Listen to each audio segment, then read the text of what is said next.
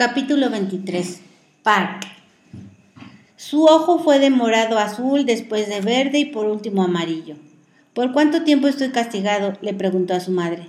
El tiempo suficiente para que lo sientas por pelear, dijo ella. Lo siento, dijo, pero en realidad él no lo sentía. La pelea había cambiado algo en el autobús.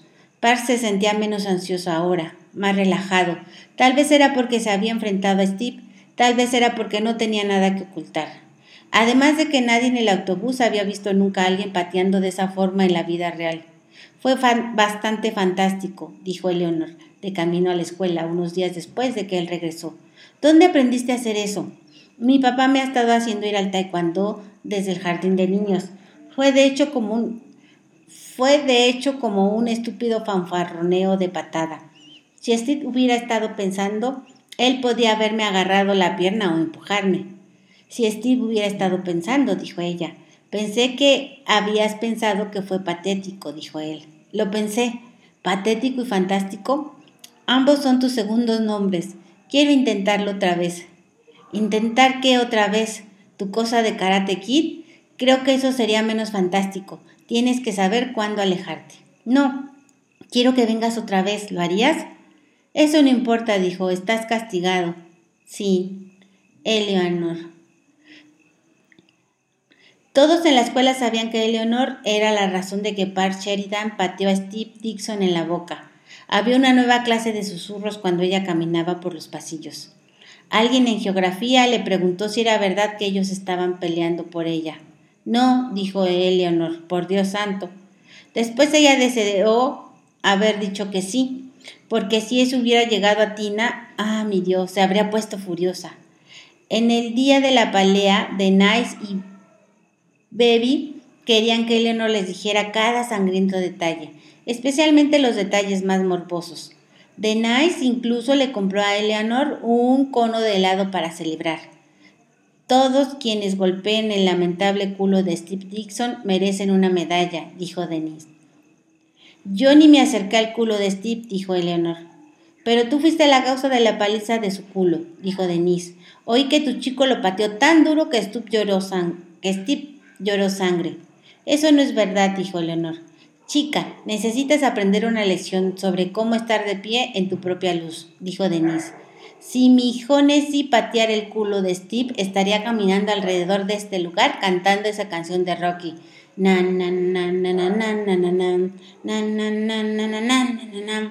Eso hizo soltar una recita a Baby. Todo lo que dice de Nice, dijo, hacía soltar una sonrisa a Baby. Ellas habían sido las mejores amigas desde la escuela primaria y entre más ella consentía y entre más ella conseguía conocerlas. Eleanor se sentía como si fuera un honor de que la dejaran entrar en su club. Por supuesto, era un extraño club. Denise estaba usando ahora su overol con una camisa rota, cintas para el cabello de color rosado y amarillo, con un pañuelo atado alrededor de su pierna. Cuando ellas estaban paradas en la fila para un helado, un chico caminó por ahí y le dijo a Denise, que lucía como una Punky Brewster. Denise ni siquiera se inmutó. No necesito preocuparme por esa gentuza, le dijo a Leonor. Conseguía un hombre. Jonesy y Denise estaban comprometidos. Él ya se había graduado y estaba trabajando como un asistente del gerente en el Shopco. Ellos iban a casar tan pronto como Denise fuera mayor de edad. Y tu hombre es de bien, dijo Bibi soltando una risa. Cuando Bibi soltaba risita, Eleanor también lo hacía. La risa de Bibi era así de contagiosa y ella siempre tenía una maniática mirada de sorpresa en sus ojos, esa mirada que la gente tenía cuando ellos no podían mantener una cara seria. Eleanor no pensaría que él es de bien, se burló Denise. Ella solo está interesada en los asesinos a sangre fría. Park. ¿Por cuánto tiempo estoy castigado? le preguntó Park a su madre. Eso no depende de mí, depende de tu padre. Su papá estaba sentado en el sofá leyendo Soldier of Fortune. Ella dice que para siempre, dijo Park. Entonces supongo que es para siempre. Eran casi las vacaciones de Navidad. Si Par estaba castigado durante las vacaciones, él tendría que estar tres semanas sin ver a Eleanor. Papá, Tengo una idea, dijo su papá bajando la revista. Puedes estar sin el castigo tan pronto como aprendas a manejar, entonces puedes irte por ahí con tu novia. ¿Qué novia? dijo su madre. Ella entró por la puerta principal cargando comestibles.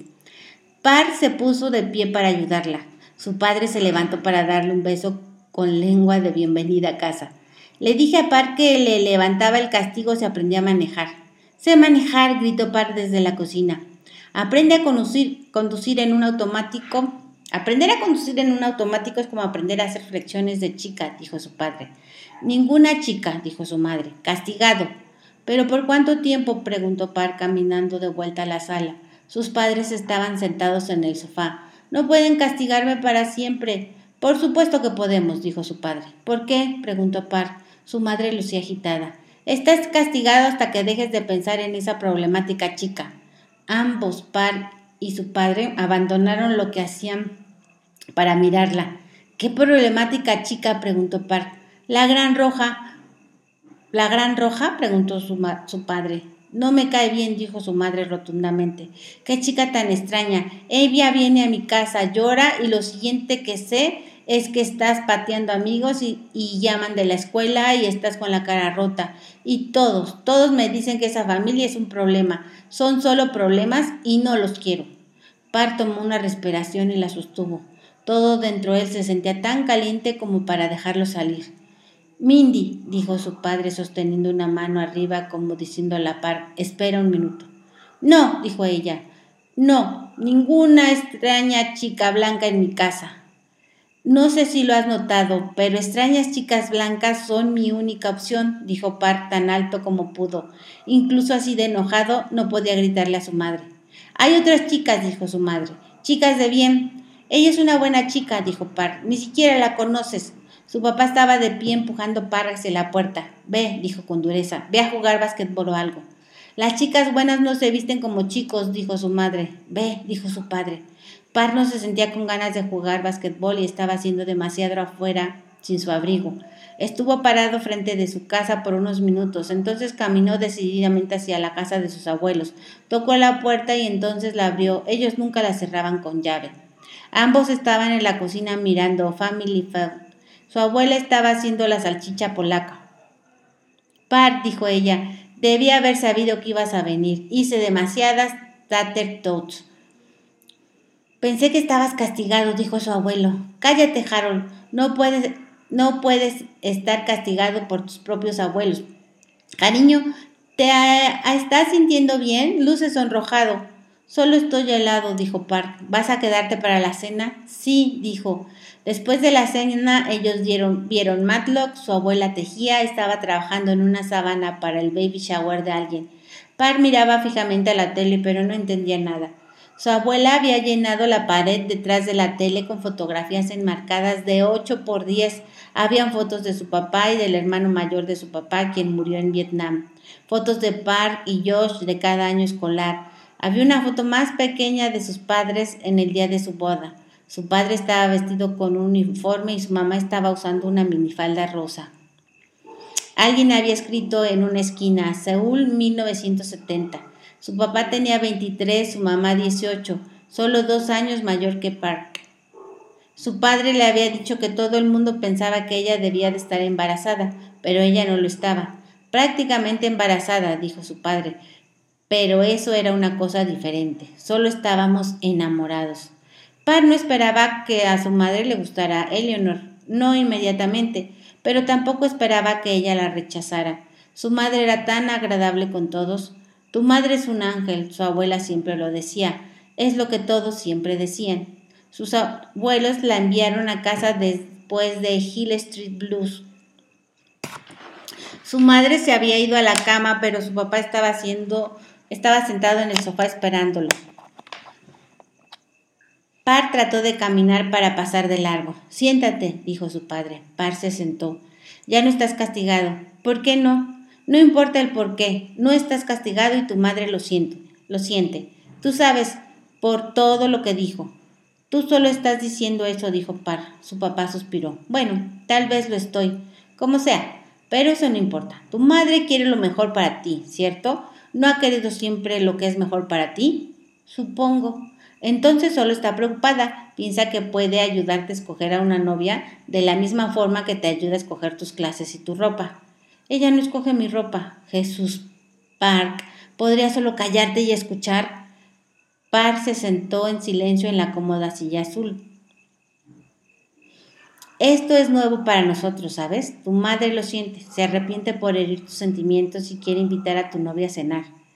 ¿Para qué así ella, para que así ella pueda hacerla sentir mal y extraña? Bueno, ella es un poco extraña, ¿no es cierto?